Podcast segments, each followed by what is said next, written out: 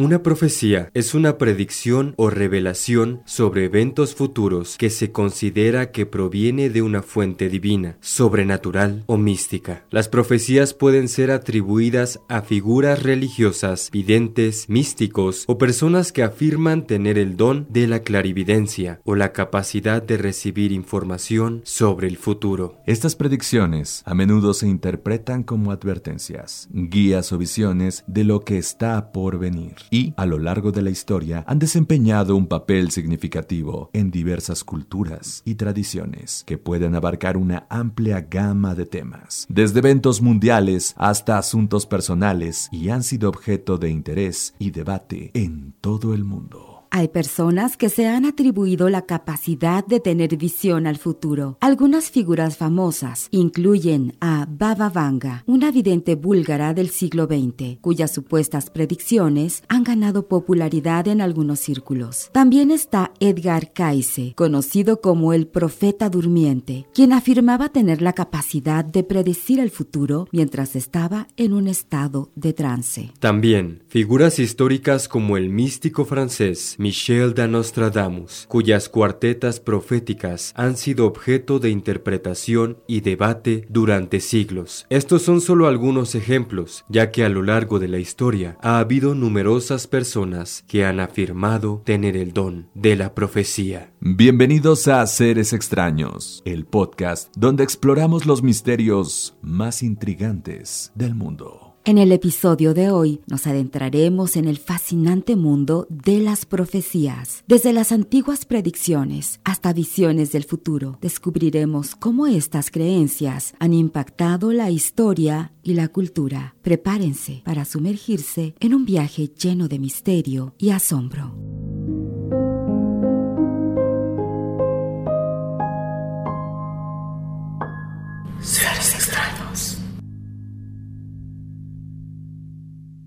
A continuación, escucharemos la leyenda de la niña vidente del triunfo.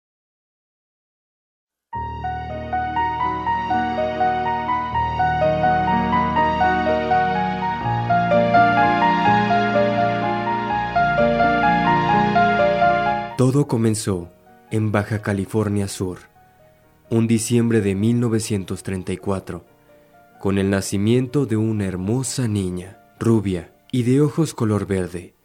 Su nombre era Winter Irenea Ojeda Roger. Ella nació con múltiples habilidades, pero había una muy especial, la clarividencia. Un don que condenó a Winter a un gran sufrimiento a tan temprana edad.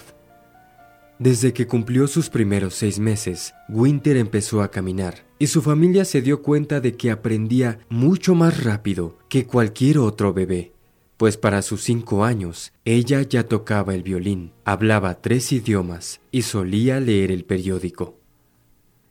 A pesar de que era una niña muy noble y querida, de pronto su suerte cambiaría, pues empezó a manifestar su habilidad de ver el futuro pero para su mala fortuna, los futuros que vislumbraba no a todos les hacía gracia, pues también predecía terribles desgracias venideras. Un día, la niña se levantó gritando muy asustada, diciendo que el techo se caería. Toda la familia entró en pánico y corrió hacia afuera para salvar sus vidas. Sin embargo, el techo que se estaba cayendo no era el de su casa sino el de la iglesia principal del pueblo. Y trágicamente, dentro de ella había gran cantidad todavía de habitantes del triunfo, lo que terminó en una gran catástrofe. Todos los vecinos se dieron cuenta de la gran habilidad de la clarividencia que comenzaba a tener esta niña. Se fue corriendo la voz por todo el pueblo, y lamentablemente, lo desconocido puede ser aterrador para algunos y trágico para otros. Aunque Winter no tenía maldad, los habitantes del pueblo la acusaron de bruja y de tener pactos con el rey del inframundo. De pronto la niña no era deseada en ningún lugar. Al contrario, comenzaban a conspirar contra ella. Sus padres la adoraban y sabían que Winter era una buena niña. Sabían que las historias oscuras que los vecinos inventaban eran todas falsas, así que decidieron esconderla en casa de su abuela para la seguridad de Winter. Sin embargo, ellos son los que sufrirían aquel día cuando llegara la noche. Pues la gente del pueblo estaba muy asustada, no sabía lo que hacía y crearon una terrible conspiración. Pensando que Winter estaba en la casa, una caravana de personas enojadas arribaron por la noche y con grandes antorchas en sus manos le prendieron fuego a su casa. Sus hermanos alcanzaron a escapar, pero sus padres, lamentablemente, de una manera horrible, perdieron la vida. Después de esta tragedia, su abuela sacó a Winter del país. La niña estuvo en diferentes países en Rusia, por ejemplo, donde fue adoptada por una geisha que se la llevó a Japón, le enseñó a bailar y a vestirse según su cultura. No se sabe si por coincidencia del destino o por alguna otra razón, el hermano mayor de Winter se casó con la geisha y se llevaron a Winter de regreso al pueblo. Sin embargo, ese viaje de vuelta al triunfo era una sentencia de muerte para Winter, pues una madrugada su hermano encontró a la niña sin vida detrás de la casa, cuando encontró a su hermanita bañada en sangre. Desafortunadamente, la desgracia seguiría a la familia de Winter, pues el hermano de Winter y su hijo que tuvo con la geisha perderían la vida en un trágico accidente en 1985. Respecto a la Geisha en 1992, tuvo un terrible accidente cuando el avión privado en el que viajaba se estrelló en Tijuana. En el poblado del Triunfo se le mandó a construir una capilla a la niña vidente. Se dice que fue la Geisha quien mandó ese mensaje. La capilla fue hecha en el lugar donde la pequeña Winter fue asesinada. La capilla es visitada por cientos de personas que fervorosamente le rezan a la niña para que les cumpla milagros. Se dice que es una de las capillas más milagrosas del estado, pues Winter cumple sus deseos. Pero hay que tener cuidado, pues la persona que se burle frente a la capilla le caerá una eterna maldición sobre ella.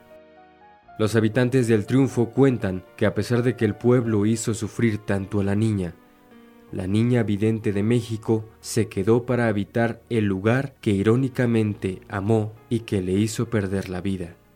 No solo para cumplir los milagros desde su lecho de muerte, pues se dice que Winter recorre las calles del pueblo tocando el violín. Se pueden escuchar sus lindas melodías y que la silueta de la niña vidente entre la casa y la iglesia siempre estará cuidando detrás de cada persona del triunfo.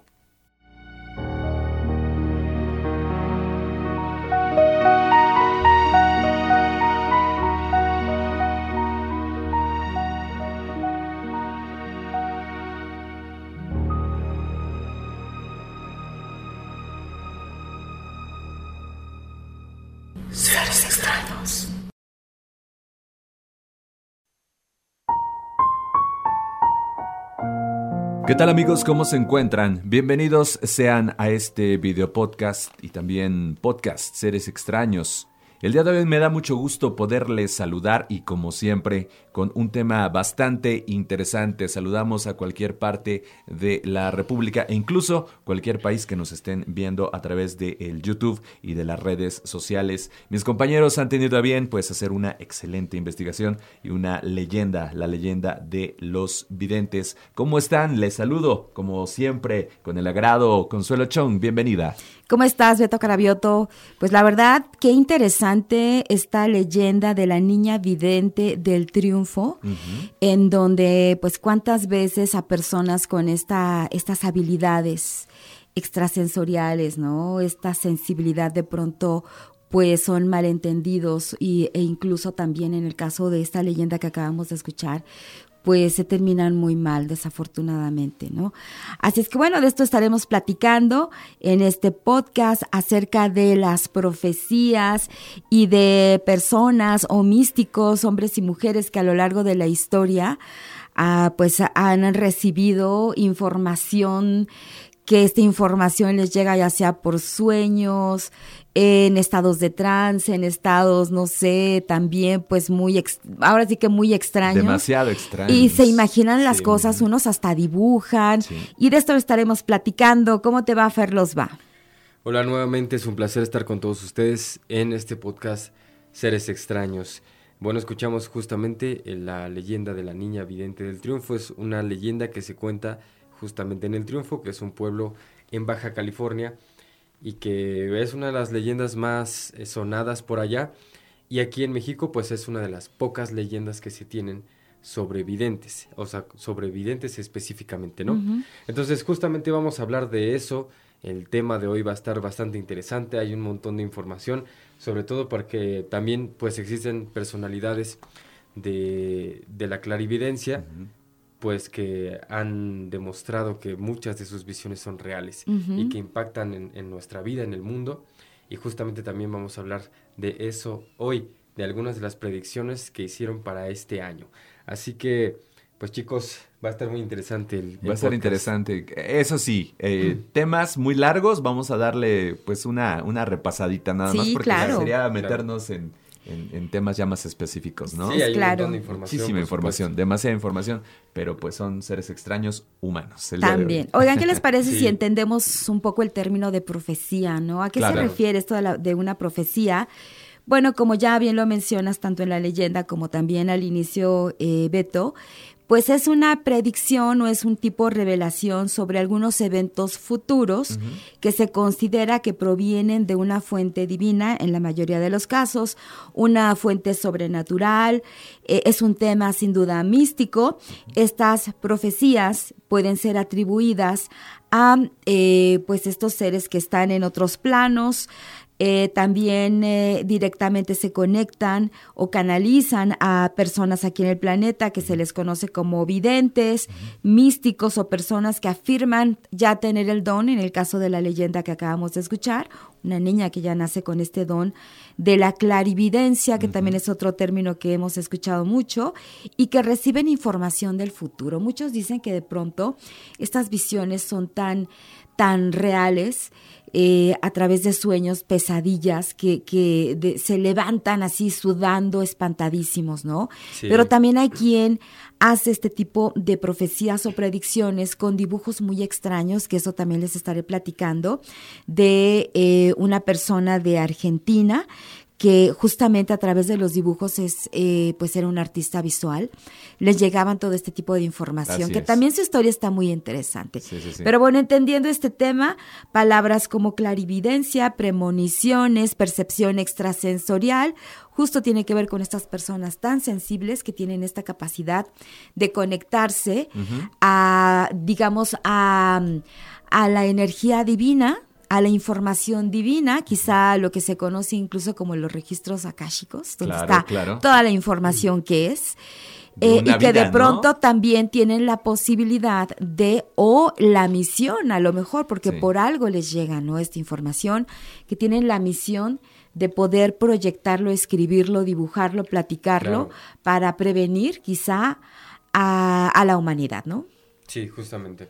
Es interesante porque, pues bueno, Estamos hablando de personajes que ahora incluso son contactados por otros eh, guías, por otros videntes, ya como algo superior. Pero ellos también debieron haber tenido sus propios guías o ser únicos y tener este contacto primario con el tiempo, espacio, con la realidad, sin alguien guiados. Ahorita, eh, pues bueno, de entrada de la investigación puedes contactar a Nostradamus, según los guías, o algunas otras eh, entidades que te pueden hablar del futuro, con la quiromancia, con las cartas, con el péndulo, pero ya vas acompañado de una persona que se dedicó en sus vidas pasadas a esto. Pero estas personas, que estamos hablando del siglo XVII, que estamos hablando del siglo XIV, pues bueno, son realmente humanos con estas potestades eh, o sin potestades que lo hacían de una manera natural, como tú bien lo mencionas, dones. Esos dones. Dones naturales especialmente. Hemos, ¿Cuántas veces no hemos escuchado cuando nos ha tocado conocer el libro de Nostradamus? No sé si ustedes lo, leyeron. Y lo vamos a platicar. ¿Qué impacto? ¿Qué impacto? Sobre todo cuando eres, eres más chico, más joven. Eh, llega este texto a tus manos. Por ejemplo, a mí me llegó un libro de, de las profecías de Nostradamus y pues sí, dices, ¿qué está pasando? ¿Qué es esto? Sí te, te impacta un poco porque de pronto pasan los años eh, y de pronto hay gente que dice, es que la profecía de Nostradamus dijo esto, esto y esto, y vean, es muy similar a lo que está ocurriendo. O en tal año, en el 2000, no sé, 23, 2000 tantos, va a pasar esto en los cuartetos famosos, ¿no? Que, escribía tipo, tipo poesía, tipo poema, no sé, Beto, tú sabrás, eh, Ferlos, tú sabrás más de este tema y que de pronto lo vas leyendo y sí, sí te da un escalofrío porque dices, bueno, ¿cómo ah, lo obtuvo? ¿Cómo le llegó la información? Lo acertado que fueron. ¿Y para qué son las profecías o las premoniciones? Ahora, y por lo general un medium siempre te va a referir eh, hacia ti, hacia un espíritu. Eh, te puede decir tu futuro, te puede adivinar, pero ya hablar de una premonición gigante en el cual involucra Planetaria. a todo el mundo, a todo el planeta, como algunas predicciones incluso hasta religiosas, como pasa en el caso de las niñas de Fátima, que da ciertas cartas, tres cartas, y se van poco a poco diciendo estas, estas premoniciones que hasta la fecha el, Papa pues dio, eh, Juan Pablo II, la, la, tercera profecía de Fátima, y engloban toda una generación, engloban todo un futuro, todo un, orden. Una transformación, ¿no? De la humanidad. Entonces, imagínense qué clase de divinidad, qué clase de conexión tan fuerte tienen estas personas para que den una profecía para toda la humanidad y no nada más para una o dos personas en consulta. Fíjate, antes de que comience Fer, porque él se va a ir tendido con el tema, con dos temas, varios temas que tiene bien interesantes también hablando del tipo de profecías. Tú mencionaste las eh, profecías religiosas, pero también hay profecías políticas. Claro. Profecías también de posibles desastres naturales.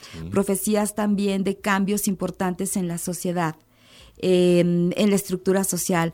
Hay profecías también en el tema de posibles enfermedades, ¿no? Que se propagan en la humanidad. Destrucción. Destrucción también, volcanes o erupciones volcánicas, movimientos tectónicos. Hay profecías de todo tipo. Eh, y bueno, a mí también, eh, cuando me toque platicar con ustedes, hay una persona, un argentino, que justo habla de eh, una enfermedad que acabamos de experimentar hace algunos años. El virus del 19. Ah, exactamente, ese ese, famoso virus y que él ya lo había mencionado, bueno, lo había eh, pues sí externado de manera textual, pero también a través de unos, unas ilustraciones y unos dibujos. Pero ahora cartografías, ¿no? Fer los va. Unos le llaman pictogramas, Pero bueno, vamos contigo, Fer. Adelante, Fer. Gracias. Pues es que es todo un, tema. Em, justamente estamos hablando de los clarividentes, de los videntes. Se le ha llamado de muchas maneras, como sexto sentido, se le ha llamado como eh, percepción extrasensorial, se le ha llamado de muchas maneras. También, pues creo que es importante mencionar que hay gente que se dedica, pues, que dice ser clarividente, que dice ser vidente y que realmente no lo es. Entonces, no vamos a hablar de esas personas, sino vamos a hablar de los que sí hacen profecías reales y que, eh, pues, buscan también el bienestar de las personas. No, no buscan el dinero, pues. Más serias, ¿no? Exactamente, más serias, Si no buscan realmente ayudar a la gente. De esos vamos a hablar. Voy a comenzar platicándoles un poco sobre eh, en las eh, en la época prehispánica, eh, justamente como ya sabemos en muchas de nuestras culturas, ellos creían en todo este tipo de cosas, en la clarividencia, creían en las estrellas que traían mensajes, en muchas otras cosas y justamente ellos tenían eh, un tipo de persona muy específica que identificaban dentro de, su población, dentro de su comunidad, que tenía el don de la clarividencia. O sea, para ellos era prácticamente como un trabajo normal. ¿No? Tú tienes el don de la clarividencia y eh, pues este es tu chamba, ¿no? Tú te vas a encargar de esto. Así como decir tú tienes el don para hablar a un micrófono, pues tú vente y trabaja de este lado así era justamente la clarividencia, ahora era lo más normal del mundo. Tanto así que eh, en el siglo XVI, justamente en la época prehispánica, eh, contaban con un calendario ritual de 260 días llamado Tonalpouali. Esto eran los mexicas. Se utilizaba para adivinar el futuro de los recién nacidos.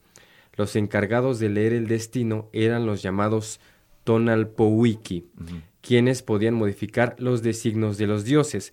¿Cómo se podían modificar? Bueno, si un niño tenía la mala fortuna de nacer en un día 2 conejo, por ejemplo, que era eh, el esquema que utilizaban con, dibujos y con números, el cual le asignaba un carácter de borracho empedernido, según, según la astrología, había la posibilidad de diferir su ceremonia de bautismo, de modo que ésta ocurriera en una fecha con una combinación más favorable. Los adivinos le echaban el maíz a una persona para saber si se curaría de una enfermedad. Esto lo hacían sentándose frente a una persona y luego prendían en una vasija de barro goma de copal. Después se juntaban 20 granos de maíz y dependiendo de la posición en, la que los granos quedaban acomodados, al echarlos sobre una tela se podía saber si la persona con el padecimiento iba a estar bien o ya no se iba a curar. Si los granos apuntaban hacia el este, se podía trazar una línea sin que ésta tocase ninguno de los granos, partiendo a la mitad del conjunto, significa que se iba a curar. Si por el contrario se arremolinaban formando un hueco, quería decir que en ese hueco el enfermo sería enterrado, pues iba a fallecer. Entonces eh, existían estas personalidades eh, con los mexicas que ellos prácticamente desde el nacimiento de los niños ya predecían cómo iban a ser y a qué se iban a dedicar. Y en el caso de una enfermedad si se iba a curar o no. Lo que más me llama la atención es que era un trabajo de lo más normal, como aquel que ara la tierra o aquel que la cosecha, así eran los clarividentes. Un trabajo normal. Sí, incluso eh, hablamos que los propios reyes tenían sus propios clarividentes, claro. tenían sus, sus, sus, eh, sus, hechiceros. Hablemos del famoso Merlín, que Merlín servía justamente a esta familia y que era el, eh, uno de los importantes en la toma de las decisiones políticas en los juegos. Aquí, por ejemplo, nos estás hablando de ya un ritual, un ritual en el cual pues es con elementos de la tierra, eh, hablas de remolinos, hablas de presencias, hablas de posiciones, y qué interesante porque cada uno tenía incluso sus propios, sus propios métodos. Y no nada más eh, eh, la cuestión de nuestra cultura. Hablamos, por ejemplo, de la antigua Mesopotamia, también los antiguos egipcios, la antigua China, eh, la India, que es una de las culturas más cargadas, también tenían sus deidades eliminatorias. Los egipcios. Los egipcios, los romanos, los griegos, los, persas, aquí en Mesoamérica los mayas, aztecas, los incas,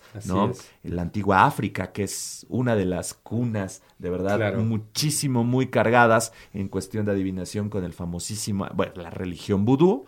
Eh, que también te pueden decir tu, tu, tu, tu, este, tu destino, y se va adaptando a los orubas, se va adaptando a la santería, al palomayombe, etc, etc, e incluso hasta en la antigua Anatolia, los hititas de la región de Anatolia, actualmente Turquía, desarrollaron pues esta avanzada civilización con leyes y tratados todos siempre consultando a las divinidades. A la divinidad. Era como la... Era una conexión. La conexión. ¿Se acuerdan ustedes? Seguramente han escuchado el famosísimo oráculo de Delfos. Es correcto, en Grecia, sí. Justo estaba en el monte Parnaso, a los pies de monte Parnaso. Ahí estaban justamente las sacerdotisas, que también se les conocía como pitonisas.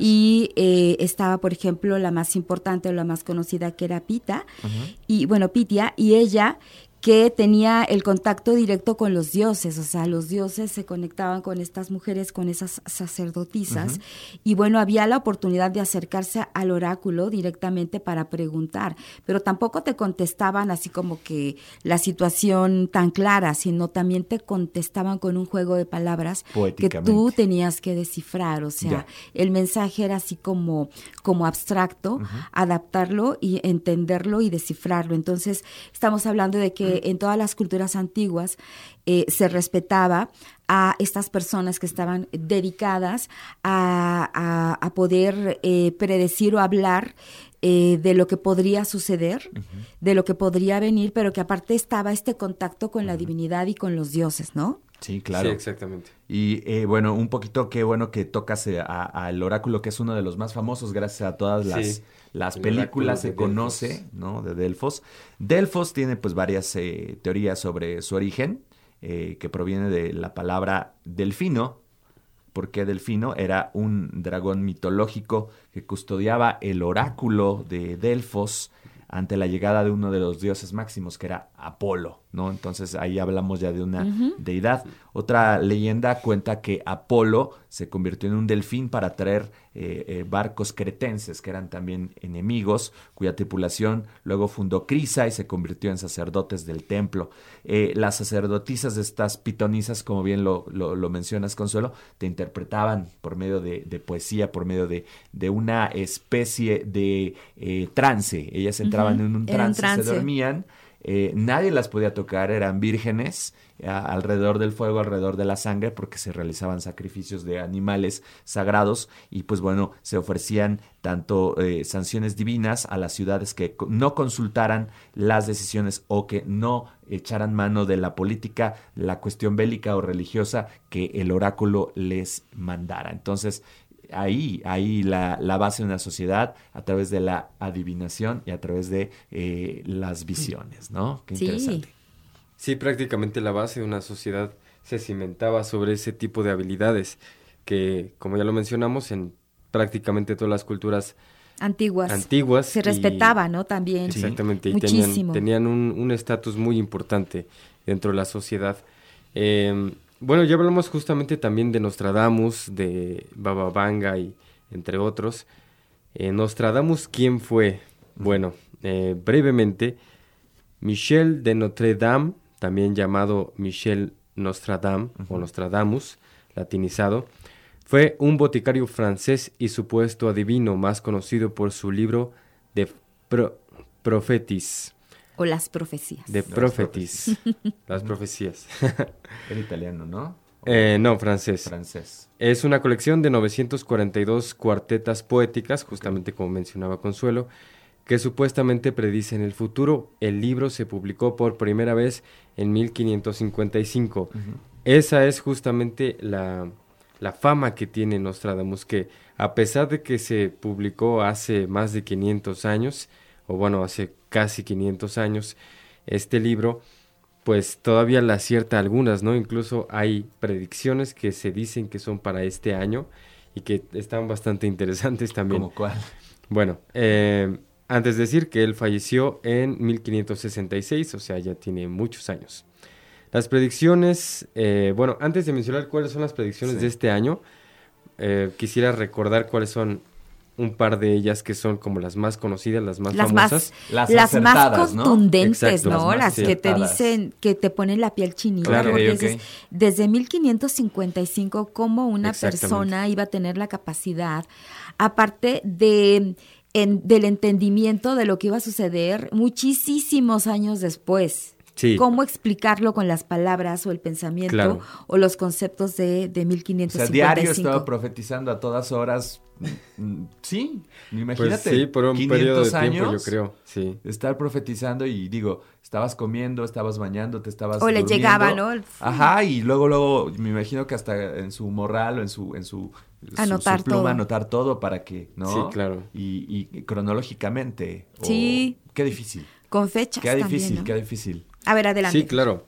Y bueno, eh, ¿cuáles son las más conocidas? Hay varias, por supuesto, pero yo les traje aquí unas que son de las más impactantes y por las cuales pues Nostradamus también se hizo de una gran, gran fama como un clarividente real. Eh, las bombas atómicas de Hiroshima y Nagasaki. Según algunas interpretaciones, Nostradamus avanzó hace siglos este cruento y dramático hecho histórico que estremeció al planeta. Él dice, cerca de las puertas y dentro de dos ciudades habrá dos azotes como nunca vio nada igual, hambre dentro de la peste, por el hierro fuera arrojados, pedir socorro al gran Dios inmortal. Eso es lo que dice su cuarteta, y algunos estudiosos de los presagios de Nostradamus ven en dentro de dos ciudades y dos azotes como nunca se vio nada igual, la clara referencia a las bombas atómicas que se arrojaron durante la Segunda Guerra Mundial contra Hiroshima y Nagasaki. Como podemos ver aquí, ellos lo, o como podemos escuchar, mejor dicho, ellos describen lo que pueden ver, lo que pueden vislumbrar, y entonces a partir de ahí, pues esa la, la interpretación de lo que puede significar. En este caso, eh, porque sería muy difícil ser explícitos, ¿no? Decir, en tal lugar, en tal y tal lugar van a caer tales bombas. Ahora, ¿cómo puedes explicar con conceptos eh, y, lenguaje de algo que no sabes ni siquiera que... Exactamente. o sea, por ejemplo, en 1555 tú ¿cómo te vas a imaginar que, años después podrían eh, elaborar o construir bombas de esa capacidad y que lograrían tal daño? Claro. Wow. ¿Cómo, describirlo? Hasta ahí. Una de las, de las profecías que de, verdad lo hizo famoso fue la erupción del, Vesubio. Eh, con esto se... Pompeya. claro, Pompeya. Eh, que sin duda alguna pues colapsó completamente toda una sociedad, ¿no? Eh, la desaparición de los diferentes idiomas mediante una máquina de traducción universal es lo que más o menos lo, lo vaticina. La fecha del fin del mundo, 3797. O sea. Ya podemos respirar. Ya podemos respirar un Unos poco. años más. Aunque muchos dudan de sus capacidades pues, proféticas, algunos son defensores, eh, sobre todo porque acertó a cosas ya más eh, precisas como los incendios en Londres. Ustedes saben que esta ciudad se incendió mucho, la Segunda Guerra Mundial como la, comentas, y el fallecimiento de la princesa Diana. Es ahí donde dices, wow, o sea, ya son temas aleatorios. Si pudiéramos hablar de guerras, bombas y así dices, ok, va, es un bélico. Pero ya cuando estás hablando de, de situaciones, y ahorita que nos platiques de las actuales, viene lo interesante. Claro. Sí, también una de ellas, que es de las más conocidas, las Torres Gemelas, el atentado contra también. las Torres Gemelas. Ah, y bueno, esto fue lo que él dijo en sus versos. Cinco y cuarenta grados el cielo arderá, fuego acercándose a la gran ciudad nueva. Al instante gran llama esparcida saltará, cuando se quiera a los normandos probar, y en el fuego del centro de la tierra hará temblar alrededores de Ciudad Nueva. Dos grandes rocas largo tiempo harán guerra. Luego Aretusa enrojecerá de nuevo el río. Bueno, ahí es cuando eh, los intérpretes relacionan dos grandes rocas con las torres gemelas, mientras que la primera cuarteta contiene indicaciones más explícitas como fuego acercándose a la gran ciudad nueva refiriéndose a Nueva York. Nueva York. Gran llama esparcida en referencia a los diferentes atentados también de ese año. Esas son, ah, entre varias otras predicciones, de las más conocidas y por las cuales Nostradamus tiene la fama que tiene sí. Sí, fíjese que ahora les quiero platicar de eh, un argentino que justamente lo conocen como el Nostradamus argentino. Y aquí el tema es Parravicini, se llama Benjamín Solari, bueno, se llamó Benjamín Solari Parravicini, que también pues lo mencionan como el Nostradamus argentino, que pues estas predicciones o estas profecías sorprendieron al mundo. Bueno, ¿de qué trata? Em, esta persona fue un artista plástico, un artista visual. Él, utilizaba mucho los dibujos o los eh, pictogramas, se les conoce como dibujos proféticos, que realizó a lo largo de su vida, ¿no? Pero bueno, ¿quién era esta persona? Él nació un 8 de agosto de 1898 allá en Argentina. ¿Cuáles son los eventos que pudo predecir en, sus dibujos. Bueno, imagínense nada más. Eh, investigación científica como el tema de la fertilización in vitro, por ejemplo, la llegada, la llegada de un perrito al espacio o eh, que enviaron un perrito al espacio, la revolución de Fidel Castro en Cuba, por ejemplo. Está el asesinato de John F. Kennedy, la guerra de las Malvinas, está la caída de la dictadura militar tras la derrota, la Segunda Guerra Mundial, la renuncia del Papa Benedicto XVI, la elección del posterior, que es el Papa Francisco, los atentados también de las Torres Gemelas de Nueva York y esta enfermedad, esta, eh, este virus que afectó recientemente a nuestro planeta, también también eh, incluso hizo un dibujo, una predicción acerca de este tema. Pero, ¿cómo era? Una familia, digamos, un tanto acomodada.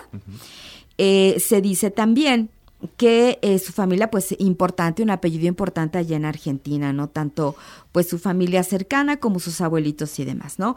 Él fue el mayor de ocho hermanos. A él lo apodaban el pelón porque casi no tenía pelo, tenía por ahí una calvicie, ¿verdad? Como a muchos. Exacto.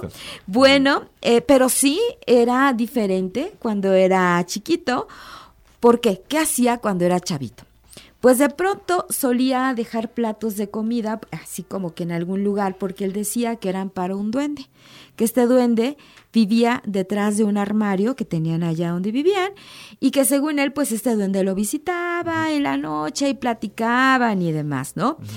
Incluso eh, de pronto su mamá llegaba y lo encontraba platicando o conversando solo en su habitación y pues llegaba y le decía, bueno, ¿con quién estás platicando? Y de, no, pues allá, ahí está, hablo con el hombre que trae las alas, el hombre que tiene esas alas tan grandes, ¿no? De pronto, pues los papás se alarmaron, dijeron, ¿qué es lo que está pasando con este pequeñito? Eh, le hicieron eh, muchas pruebas médicas para verificar que no tuviera algún tipo de enfermedad mental.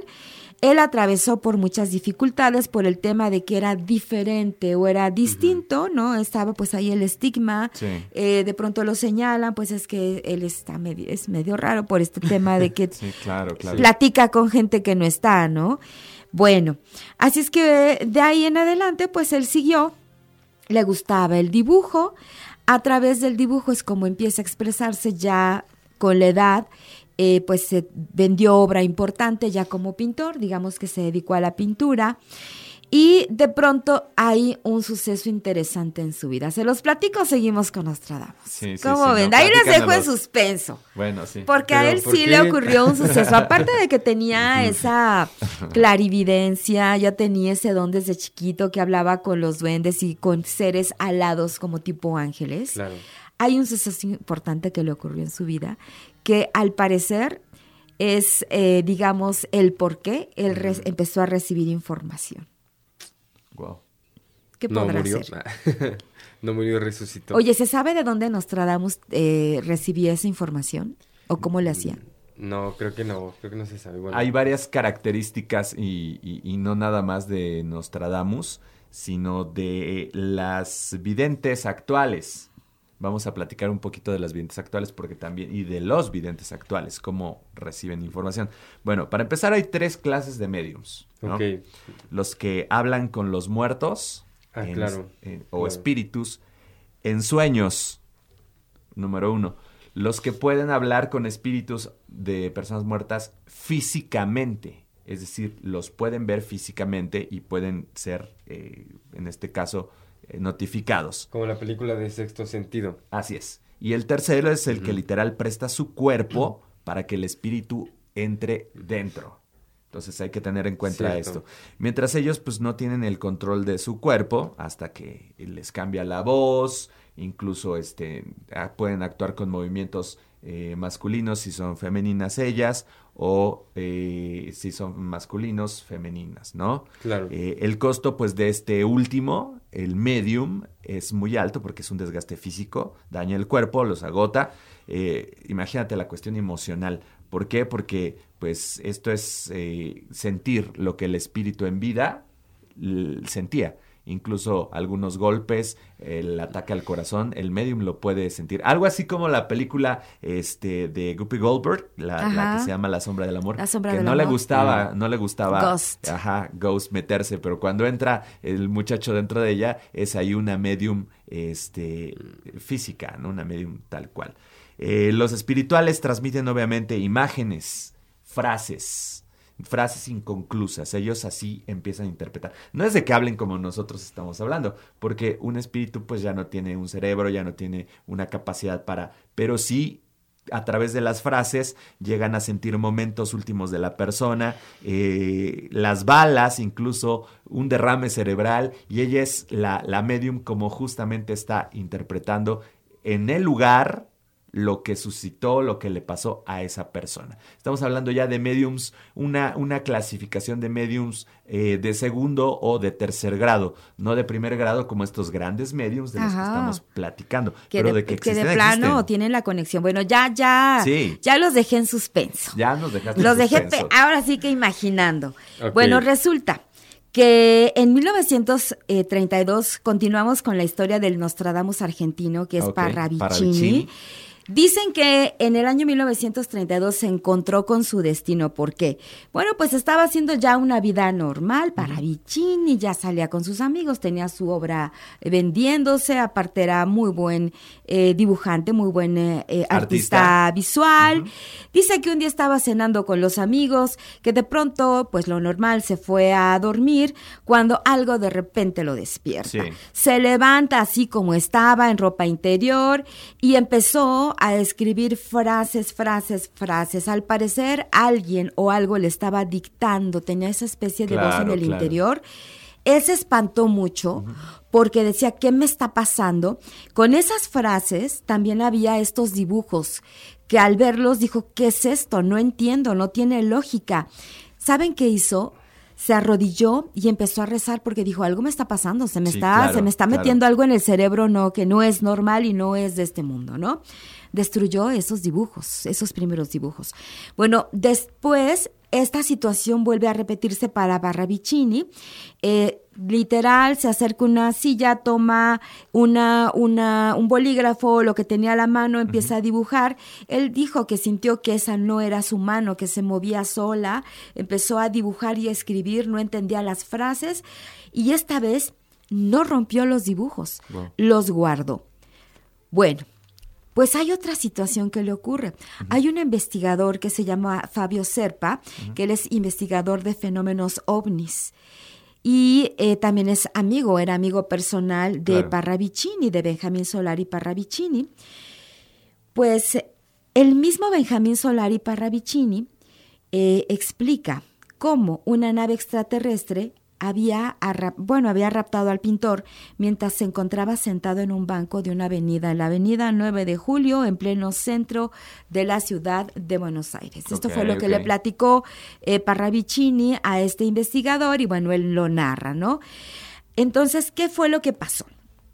También, en una madrugada se cruza con dos hombres altos, rubios, de ojos eh, azules, ¿no? Estos, este azul era casi blanco, estaban vestidos con aquellos atuendos muy extraños. Metálicos. Y que le hablaron en un idioma incomprensible, sin embargo, él sí lo podía entender, ¿no? 15 días eh, más tarde de este encuentro, estos personajes eh, se le vuelven a presentar, ¿no? Bueno, en el instante eh, de que pasa esto justo dos semanas, estas entidades pues ya le hablaron al artista de forma telepática, porque te digo, el lenguaje que ellos utilizaban era incomprensible, como que llega la información telepática y le empieza, les empieza a dar un mensaje. ¿Saben cuál era el mensaje? Le dicen, debes predicar amor, universo es armonía, los estamos observando, conducta es agresiva, tenemos muchos elegidos, volveremos a encontrarnos. Ese fue el mensaje que recibió. Entonces Parravicini de pronto pestañea, vuelve en sí y ah, pues hace cuenta que se lo llevaban y luego lo, regresaban, ¿no? Pues en ese pestañeo regresa a su vida normal eh, y bueno, pues eh, eh, él es como, como da a entender pues esa conexión con seres del espacio, en, este, en este caso son extraterrestres, antes mencionaban seres celestiales o divinidades o dioses, y en este caso Parravicini lo narra como extraterrestres que de pronto lo sustraen de donde estaba, le dan información, se le presentan y empieza él a tener esa, esa, especie de trance o conexión que empieza a escribir y a dibujar no estas profecías. Y les digo, pues están las más importantes, está pues la de las, el atentado a las Torres Gemelas, el asesinato a, Kennedy. Em, también hay otro tema, hay profecías que suelen ser muy ambiguas, ¿no? En el tema de los cuartetos de, de Nostradamus, que de pronto pues casi casi hay que darle una interpretación, ¿no? Entenderlo, porque son muy ambiguas. Claro. Pero en el tema de Parravicini tienen fechas casi exactas los dibujos se encuentran eh, pues una variedad de acontecimientos históricos que se hicieron realidad años después, es decir, que también los dibujos de Parravicini son muy certeros. Claro. Y que cualquiera puede observarlos en, en YouTube pueden encontrar. y todo. Está ahí todo, o sea, está así el dibujo, la ilustración o los pictogramas como tal, están las palabras que él escribe o el texto y también están los dibujos, ¿no? Por ejemplo, escribe, la, la libertad de Norteamérica perderá su luz, su antorcha no alumbrará como ayer y el monumento será atacado dos veces. Esto lo escribió en 1939 junto con su dibujo, ¿no? Con, mm. con, una ilustración en donde estaban estas dos torres y ese ataque. ¿En serio? De Parravicini. Exactamente. todo, bien preciso. Bien preciso. Pues justamente hablando de, de cuál es el origen de las profecías, en este caso de la clarividencia, y podríamos decir que pueden haber muchos, ¿no? En este caso, Consuelo nos dice que incluso extraterrestres, eh, en los, las antiguas culturas decían que los dioses, incluso una de las culturas más eh, que más se predica en el mundo y más conocida, que es la de los judíos, eh, justamente también pues tiene sus propios profetas, ¿no? Por ejemplo, el profeta Daniel, que fue este pues uno de los seguidores de Jehová, que vivió en, en el 530 antes de Cristo en Babilonia, que sirvió al rey Nabucodonosor, que es uno de los reyes más conocidos de Mesopotamia, o el más conocido, más poderoso en su tiempo. Él incluso también escribió eh, sobre el fin del mundo, escribió un, tipo de apocalipsis que es de Daniel, donde dice que van a haber unas bestias de no sé cuántas cabezas y un montón de cosas, ¿no? Para quienes hayan leído la Biblia. Eh, también está, por ejemplo, el profeta Juan, que fue el que escribió el Apocalipsis, que es pues yo creo que para todo el mundo lo que representa el fin del mundo, o para la, por lo menos para Occidente, todos nosotros vemos el apocalipsis como que es algo que va a suceder y que va a ser el fin del mundo, ¿no? Entonces es como de las profecías más conocidas que tenemos y más importantes para nuestra cultura eh, y que fue escrita justamente eh, pues en los primeros años de la nueva era, que es después de Jesucristo, escrito por el, el profeta Juan. Entonces, hay profetas, clarividentes, videntes a lo largo de toda la historia y al parecer pues hay muchas fuentes de ese poder y de esa habilidad, ¿no? Dios, los dioses extraterrestres. Los extraterrestres, también en el caso de Parravicini. Sí, ¿No? O sea, está, está increíble. Fíjense, son antenas. Ellas y ellos son antenas. La energía puede ser de la cuarta, quinta dimensión o de dimensiones físicas que atraviesan los eh, tiempos y los kilómetros y las dimensiones, em, no las dimensiones, no recuerdo la unidad de medida, creo que es la unidad de medida astronómica, la que se utiliza en el hoy ahora para el, para el universo, ¿no? Entonces, ¿cómo sabemos que estas deidades no están muertas y realmente ya viajan en el tiempo-espacio? Porque nosotros, cuando estamos dormidos o cuando nos desprendemos de nuestro tiempo, no estamos dentro de nuestra cápsula que se llama cuerpo, es decir, nuestro cuerpo astral, que son siete capas, está en contacto ya con el tiempo y espacio. Es decir, nuestra esencia ahorita está, está encapsulada y vivimos nuestro momento con nuestro ojo ciego. Dicen que la glándula pineal se llega a carbonizar, se llega a, este, a, endurecer. a endurecer. Pero si tuviésemos la posibilidad de abrir nuestros siete chakras, siete candados, pudiésemos estar nuestra energía en contacto con el tiempo-espacio. Cuando nosotros dormimos, incluso dicen que nuestra energía se llega a salir de nuestro cuerpo unos cuantos milímetros y es ahí donde los sueños premonitorios pueden ver hacia adelante o hacia atrás y nosotros mismos podemos llegar a saber nuestro futuro. incluso nuestro pasado con alguna clase de regresión que ya está guardada y que los registros akáshicos conservan, ¿no? Muchos videntes, muchas antenas como ellas a lo largo de la historia humana. Cassandra, por ejemplo, en la mitología griega, era la sacerdotisa de Apolo.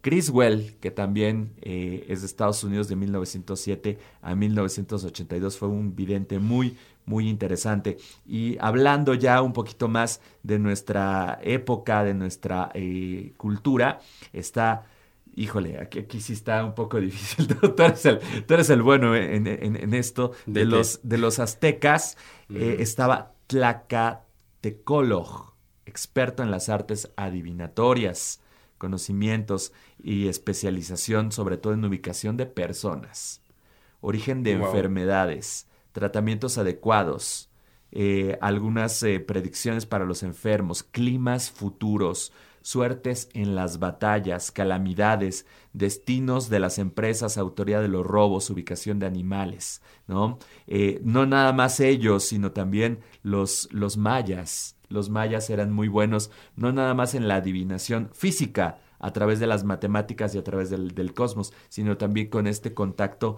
en el caso de Yasau Shan Kahawil, ¿no? Eh, este personaje que también hacía parte de lo que te, te, comento en el gran templo del jaguar.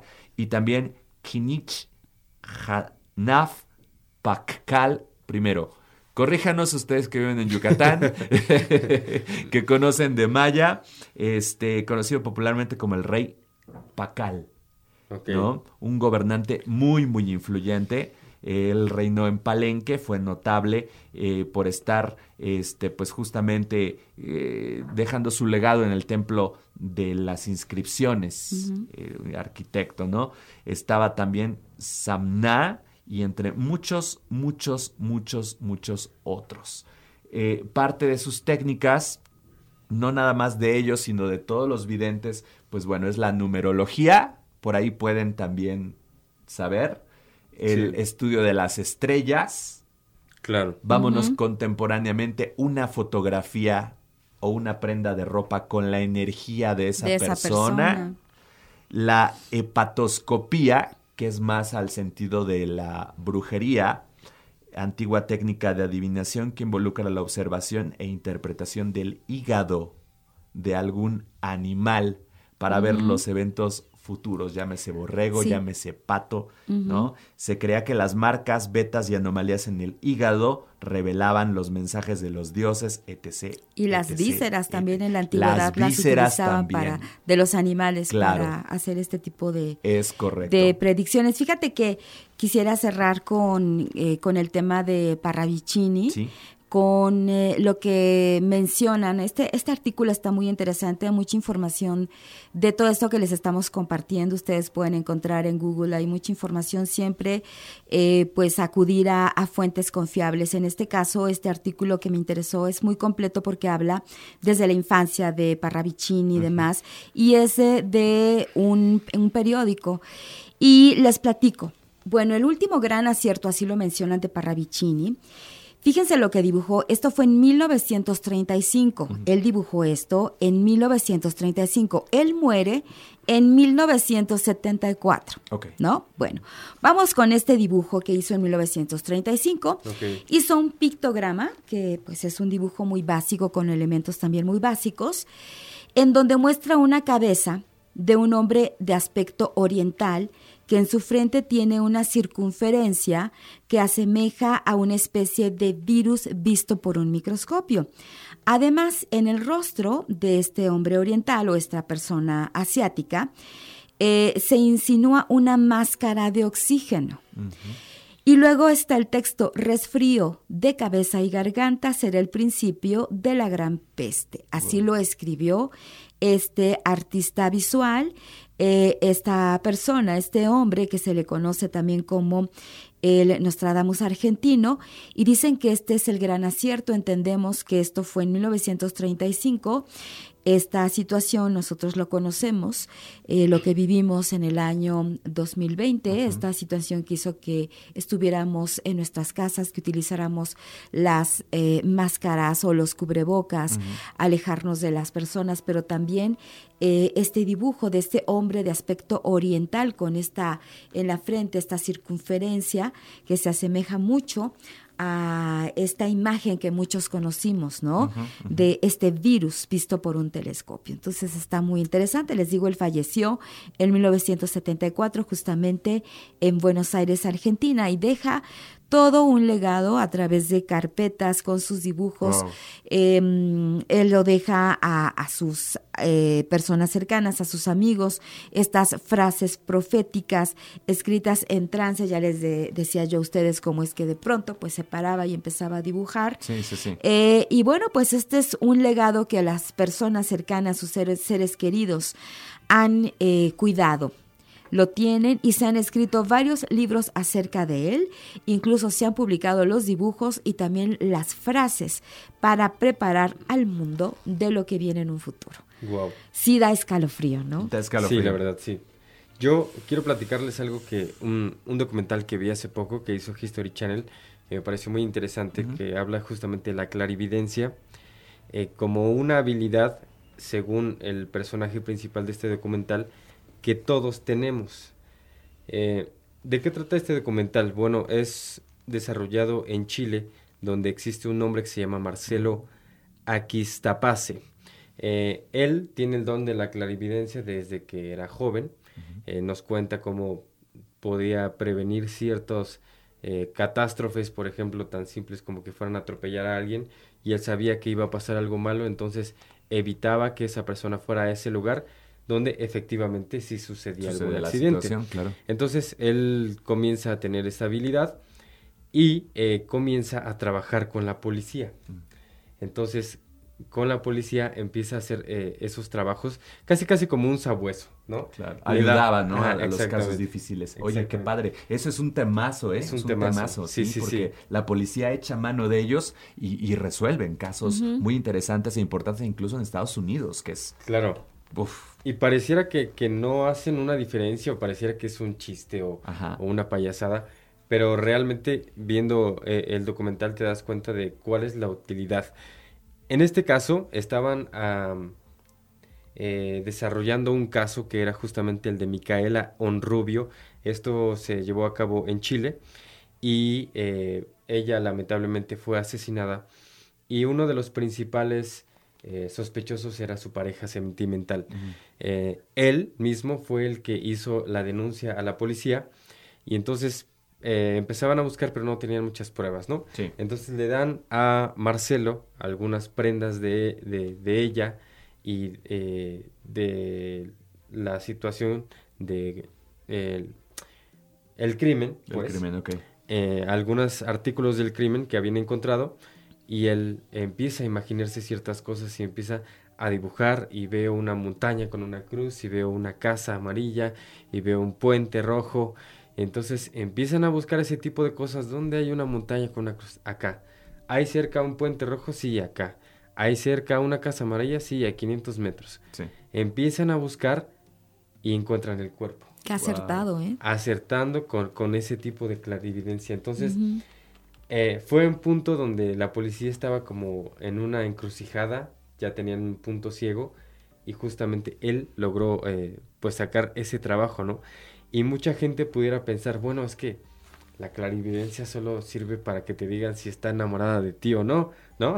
Claro. si te engaño. ¿Qué va a pasar con mi matrimonio? Me voy a casar o no. Me voy a casar. me va a ir en la vida. Preguntas bien locas, ¿no? Pero en la antigüedad lo tomaban muy en serio. Hay, hay gente que lo sigue tomando muy en serio porque es. pues es como una guía de alguien más que tiene este contacto, que tiene esta, este don, digamos, y que te podría guiar en momentos importantes de tu vida, quizá, para saber las decisiones, para saber eh, si sigues así, qué es lo que podría suceder. En cambio, si haces eh, si haces a lo mejor un cambio importante en tu vida. Quizá eh, es una, mm, digamos que es la forma eh, que tenemos los seres humanos para saber como una guía en momentos complicados o difíciles, ¿no? Pero también en general estas personas que han sido elegidos o elegidas en su momento para eh, recibir estos mensajes tan importantes. Muchos de ellos ni siquiera, por ejemplo, en el caso de Parravicini, que es argentino, eh, Baba Vanga, que es una eh, que era una búlgara, una mujer búlgara, Nostradamus francés, ni siquiera corresponden a su tiempo, su espacio, ni donde vivían, ni nada. Y fíjate, este contacto y esta información que recibieron, que yo creo que ni lo entendían, no sabían ni cómo describirlo, ¿no? Y que han sido elegidos para brindar estos mensajes a la humanidad. Y hoy en día está para ver si no me meto en problemas. ustedes comenten. Ustedes, dosifícalo, dosifícalo. Lo vamos a dosificar, pero a ver si no me meto en problemas porque ya vimos que la humanidad toda se rige por medio de dioses, cultura y esto. Y el día de hoy hay una división tremenda de dioses, de religiones, de culturas y, bueno, bueno. Está dividida porque la ciencia ha acreditado, incluso hasta la policía y las instituciones, que esto sí es una capacidad del el cerebro, y ojalá algún neurólogo, algún neurocirujano nos pudiese dar su punto de vista si hay alguna parte del cerebro que pueda este, eh, funcionar como una antena y que no sea eh, manifestado como una eh, esquizofrenia. Claro. ¿No? Digo, no existe y no pudiese ser una esquizofrenia porque los mismos mediums se dan cuenta que no hay un deterioro cognitivo que esas voces, que esas peticiones no le piden atacarse a sí mismo o matar a alguien, a otras personas. Eh, no hay ataques de miedo, de ansiedad. Es diferente la mediumnicidad porque están muy presentes y son muy repetitivos y repetitivos y repetitivos. Sí hay mediums que llegan a arañarse, a morderse, a atacarse, pero dicen que los espíritus están tan desesperados que tratan de llamar la atención. Entonces ellos tienen que dosificar también su energía para decir, ¿sabes qué? Cuando yo me esté bañando, cuando yo esté durmiendo, no me molestes, no me hables. Entonces el espíritu está tan desesperado que llega a arañar y los eh, psiquiatras lo llegan a confundir con esto. Ahora, eh, se pueden ver también en la religión como que este don es un don que es malo y que los que hablan y los que presentan cosas y leen incluso las cartas o, lo, hasta una limpia de huevo son cosas de, del demonio, demoníacas, que tú ciegamente tienes que creer en Dios y se acabó. De lo contrario eres un pecador, de lo contrario estás loco o de lo contrario ya estás poseído. A ver si no me meto en problemas. Repito, ¿no? Esta situación de, de, de que tú creas a través de la ciencia, a través de la exploración, tal pareciera que se juzga como si estuviéramos todavía en la, en, la edad del oscurantismo.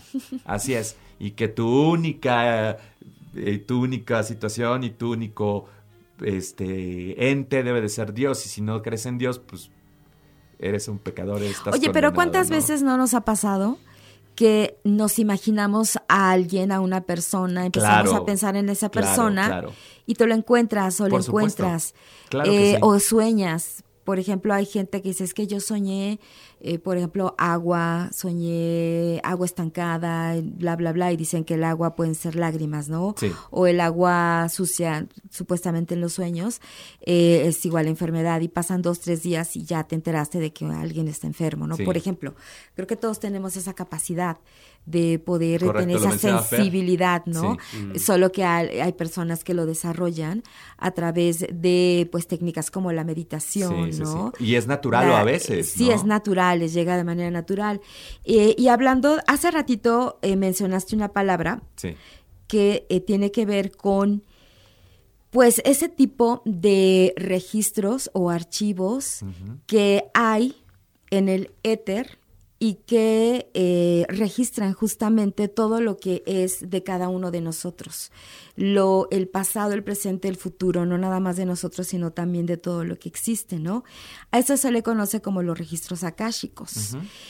Y es una especie como de información, como una biblioteca enorme. Ahora ya no, le, antes era biblioteca, ahora le podemos decir es una especie como de memoria o disco duro enorme en donde está guardada toda la experiencia de toda la especie humana. No, no, no, te acuerdas, porque es algo muy, es algo eh, tan grande porque es todo lo que has ven, o sea, todo lo que ha pasado contigo, con tu alma, pero desde el origen tuyo. Claro. Y lo que va a pasar, o sea, de tu alma, no nada más de esta vida, sino de todas las vidas que te toque vivir, a ti y a toda la humanidad.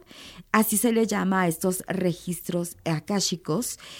Eh, y bueno, que tienen que ver mucho con una filosofía que también han estudiado muchas culturas desde la antigüedad y actualmente hay gente que también ha estudiado estos registros akáshicos. Hay gente que se prepara para ser lector o lectora de registros akáshicos que tienen que llevar también eh, talleres y cursos que son muy específicos y con gente o con lugares o instituciones que también tienen que ser muy específicos para que tú puedas depositar tu creencia, tu ser en estudiar este tipo de, creencia que, o este tipo de talleres o conocimientos que aparte, para que tú los puedas llegar a entender, son muy elevados. Y lo que debes o no lo que debes o no puedes decir. Tú te conectas, tú eres una persona que hay mucha gente que lee registros akáshicos actualmente. Eh, que llevan todos estos eh, talleres y que se dedica a leer los registros akáshicos o abre los registros akáshicos de otras personas. Y ahí está todo lo que es de un alma, ¿no? Akashico viene de Akasha, que es un término antiguo del sánscrito de la India, significa alma, espacio, cielo o éteros. Estas son situaciones así extensas también. Habrá otro programa donde podamos platicar. Y también que la gente que nos está escuchando y nos está viendo, nos escriban también, porque si ustedes se dedican a eso, explíquenos, por favor. Sí, o sea, en tu registro akáshico, si yo no te puedo decir, mi querido Fer, tú fuiste un asesino y mataste a toda tu familia hace dos vidas. Son más profundos. Sí, sí. Es algo, es una interpretación todavía más profunda. Sí, o te puedo decir, te vas a morir en cuatro meses y como, como medium, ¿no? Por el, hecho de ahorita tocar tu, tu, tu cuerpo tu esencia, tu materia, te vas a morir en cuatro meses, te va a dar un paro. O sea, no puedes decir ciertas cosas. Tampoco, fíjate que no, no es así tanto, tanto de tocar, sino. No, yo hablo, de la evidencia. Eh, de, la evidencia. Los registros sí necesitas tener mucha preparación. Ah, claro, sí. Mucha preparación porque son varios niveles de talleres de registros akáshicos. De cómo va tu alma mejorando. Sí, sí, sí. Ajá, bueno, yo he tomado talleres de registros akáshicos, tengo uno, pero yo no soy lectora de registros okay. akáshicos, yo puedo ingresar únicamente a mis registros akáshicos. Pero, pero sabes que sí, sí requieres de preparación, de meditación, de ser como muy consciente y muy híjole, muy disciplinado porque también se puede llegar a confundir con algo que no es, tan puro. ¿Quién sabe dónde viene eso?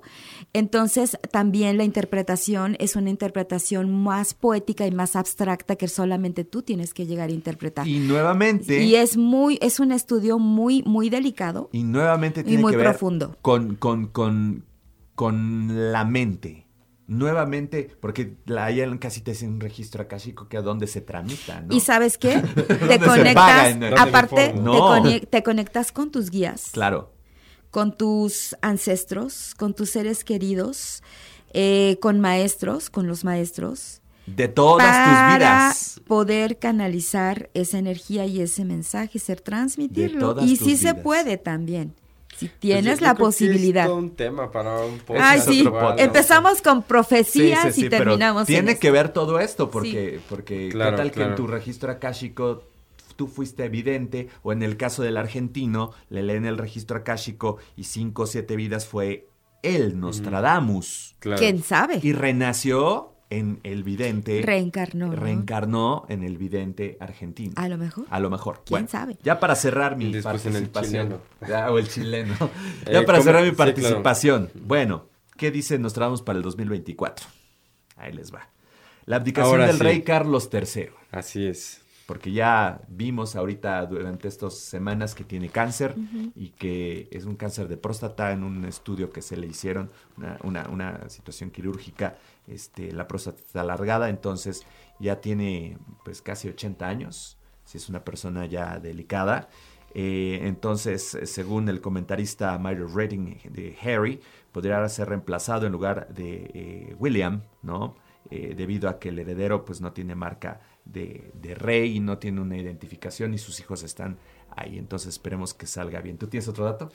Eh, de. Sí, de las Dale. profecías. de las sí. profecías. La posible guerra con China. Ándale, pues. Un astrólogo también predijo un combate y una batalla naval concretamente que habla de un adversario rojo. Dice, adversario rojo pali- palidecerá de miedo, aterrorizando al gran océano. Los expertos apuntan a que este supuesto adversario rojo podría ser China por el color de su bandera. En cuanto a la referencia a un conflicto naval, este podría desencadenarse por las tensiones entre China y la isla de Taiwán, Sí, claro. aunque algunos se fueron más a los extremos y dicen que pudiera ser la tercera guerra mundial, lo cual pues lo veo menos probable. pero Taiwán está es metidísimo y apadradísimo con los Estados Unidos, ¿eh? No Sí. toquen a Taiwán porque Esa es una de las situaciones por las Sí. cuales Pues dicen está la que división entre, entre China y Taiwán, la separación desde hace muchísimos Claro, años, sí, ¿no? así Por el es. tema de la, del capitalismo. sí, sí, sí. Así es. ¿Tienes una más? Eh, sí, eh, este igual está cañona. claro. Creo La- que es la misma. La crisis climática que No. ha empeorado considerablemente en los últimos años. Bueno, esto sí es una profecía, pero también es algo que ya veíamos Claro. venir, ¿no? Eh, esto ha manifestado en un aumento de la sequía, las temperaturas. Según Nostradamus, esta situación empeorará todavía más en el 2024. Dice, la tierra seca se volverá más reseca y habrá grandes inundaciones cuando se vea, escribió. No obstante, eso no es todo, ya que también predijo fenómenos climáticos extremos y hambruna. O Ahí, sea, a ver, agárrense. tenemos a los eh, tenemos a los a los videntes eh, con los extraterrestres, predican amor, son peligrosos. Nos entra por aquí, por este orificio y no sé por dónde nos sale. A millones y billones y billones de seres humanos. ¿De qué de qué vale de que los tantísimos seres de luz nos digan, "No, no, va a pasar esto y esto y esto", si a nosotros nos sigue valiendo el tema climático, nos sigue valiendo la guerra, Así es es. incongruente.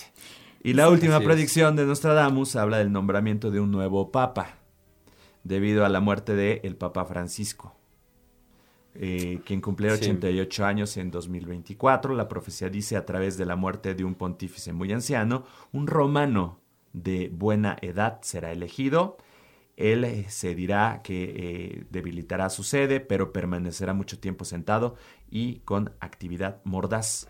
Y la última, la última, la última, y que es eh, también ya teoría, ya lo estamos platicando, la llegada del anticristo. Que ya dicen que Ah, ya sí, está aquí, que ya está aquí, que viaja en un vehículo de oro, ya hay algunas TikToks. Tú sabías, me, me comentabas algo de este Sí, sí, sí. eh, eh, habla, se habla también de que Jared Kushner, quien es el, el yerno de Trump, quien es justamente de descendencia, ascendencia judía.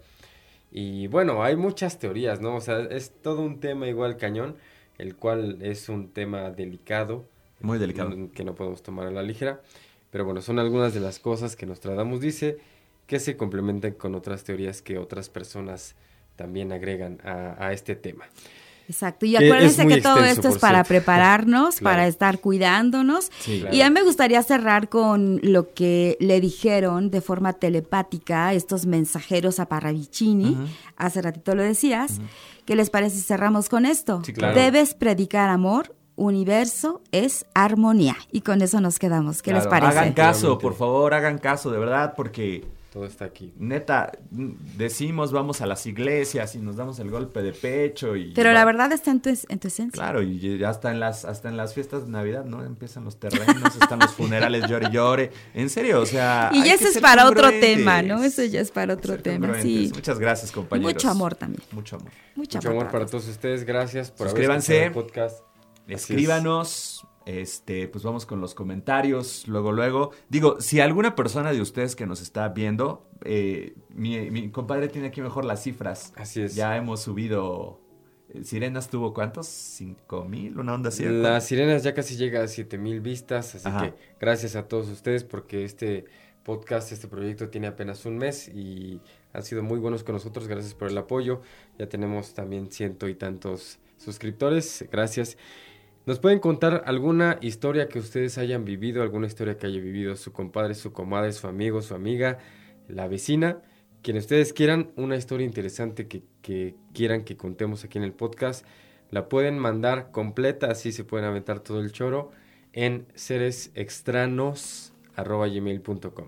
Oigan, y también más adelante, si tenemos que habilitar algún tipo de, de, WhatsApp para que si nos quieren mandar su voz, si nos los quieren platicar, sería extraordinario, así es que estén pendientes. El último video que tenemos es el eh, Popo, es una leyenda muy bonita, hablamos de, de Don Goyo.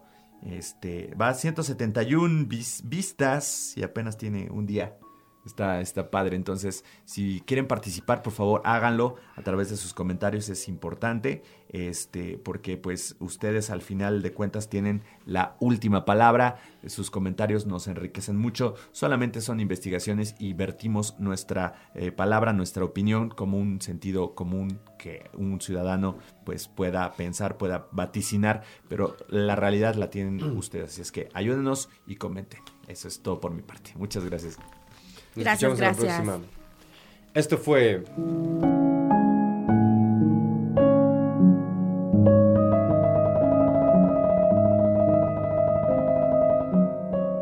Seres extraños. Preproducción, producción y voces. Consuelo Chong, Beto Cravioto y Fernando Losba. Postproducción. Fernando Losba. Hidalgo Radio, la radio del pueblo.